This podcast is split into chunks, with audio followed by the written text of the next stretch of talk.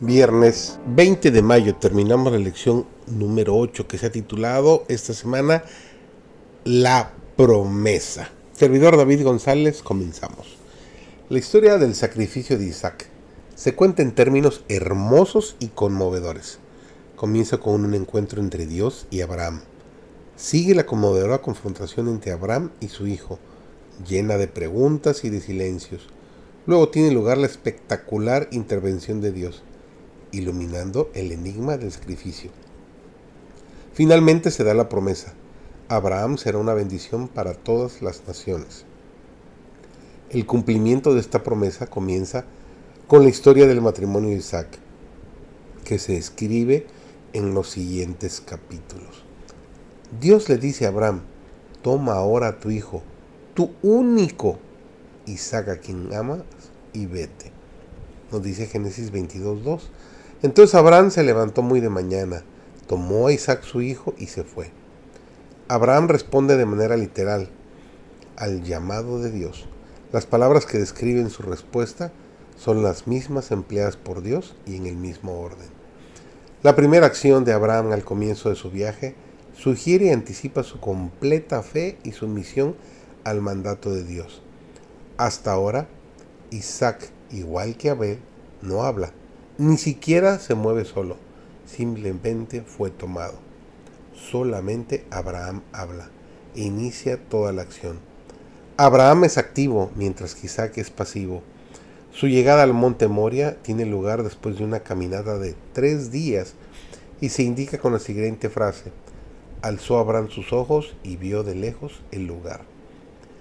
La religión de Abraham no es una religión de violencia contra otros seres humanos. El ángel del Señor lo detiene.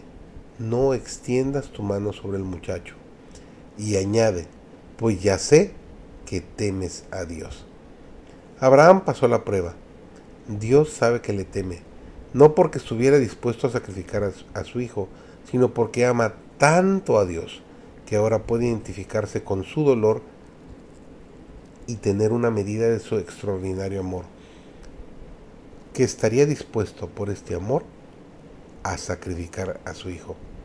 Desde la perspectiva del Nuevo Testamento, el Padre Abraham, quien estuvo dispuesto a entregar a su único hijo, evoca a Dios Padre, quien de tal manera amó al mundo que ha dado a su Hijo unigénito para que todo aquel que en él cree no se pierda, sino tenga vida eterna.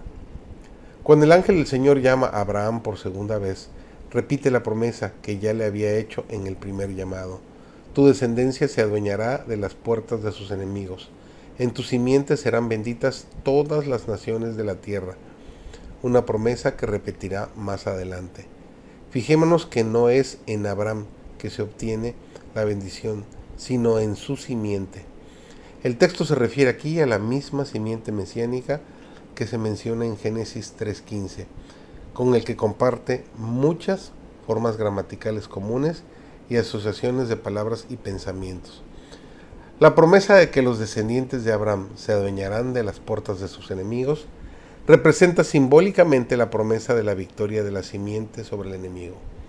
La profecía de Génesis 3.15 también promete la victoria de la simiente mesiánica sobre el enemigo, la bendición de Abraham, que lleva implícita la victoria de la simiente sobre sus enemigos, conduce la bendición de las naciones a través de la simiente.